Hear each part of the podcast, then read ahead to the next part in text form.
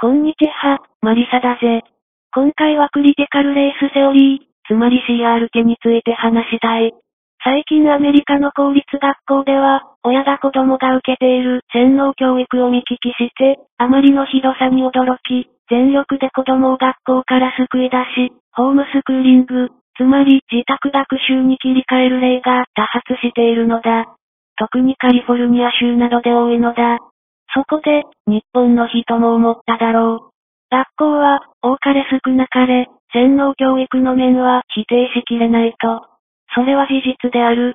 しかし、アメリカのクリティカルレースセオリーは、深刻度がまるで異次元なのだぜ。要約すると、白人は生まれた瞬間から社会階級のせいで恵まれており、有色人種は不利益を被っている、という謎の主張が根幹である。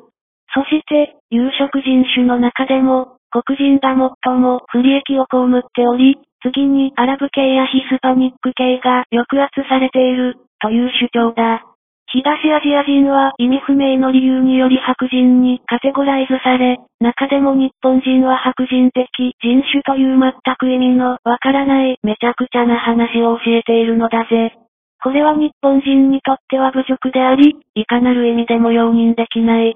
この説の疑問は無数にあるが、よくあるものを二つ紹介するぜ。まず、片方の親が白人で、片方が黒人ならどうなるのか。抑圧されつつ、抑圧しているという、不可思議な状態になる。純粋な白人や黒人など、ほとんど全く存在しないのだ。世代を300年や1000年翻ると、大抵はいろいろな血が混ざっているのだ。これは当たり前だろうぜ。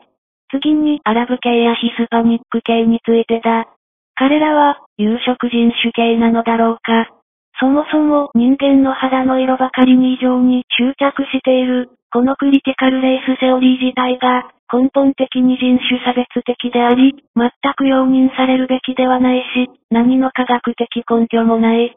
例えば、イラン人を見るとむしろ白人のような肌の白さだ。アラブ系というカテゴリーも適当すぎて、現地の人に対してひどすぎる。アジア人の中では、東アジア人だけが有色人種から外されているのも疑問が多いだろうぜ。日本人はついでに特権階級に放り込んでしまおうという意図も見え隠れし、危険すぎる。ここまで聞いて、あまりにも差別的すぎるし、こんなめちゃくちゃな話は嘘に決まっている、と思う人は多いだろうぜ。だがしかし、事実である。このような洗脳教育を子供の頃から受けていたら、すべての問題を人種を通してしか考えられなくなり、しかも何一つ論理もないので、めちゃくちゃな人間になってしまうだろうぜ。学問は独学でも学ぶことはできる。だがしかし、人間関係や社交辞令はやはり、学校などでの体験は貴重になるはずなのだ。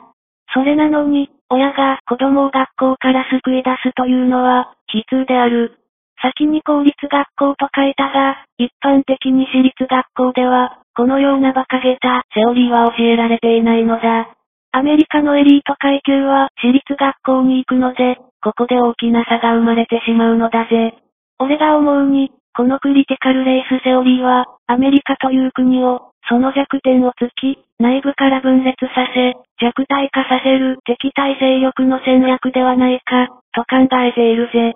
これほどの大規模な攻撃は、莫大な資金と、アメリカにおける施設が必要になる。アメリカの大学に深く浸透し、多数の人的資源を抱えている国が一つだけある。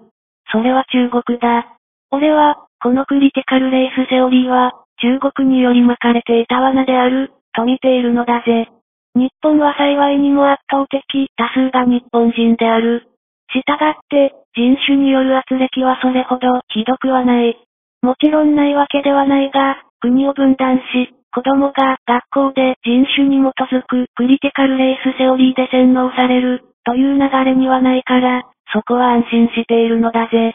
子供の最大の教師は親である。どのような親であっても、子供は親を見ているものだ。もしもいつか子供が洗脳されていたら、それを救うのは親の使命であるのだぜ。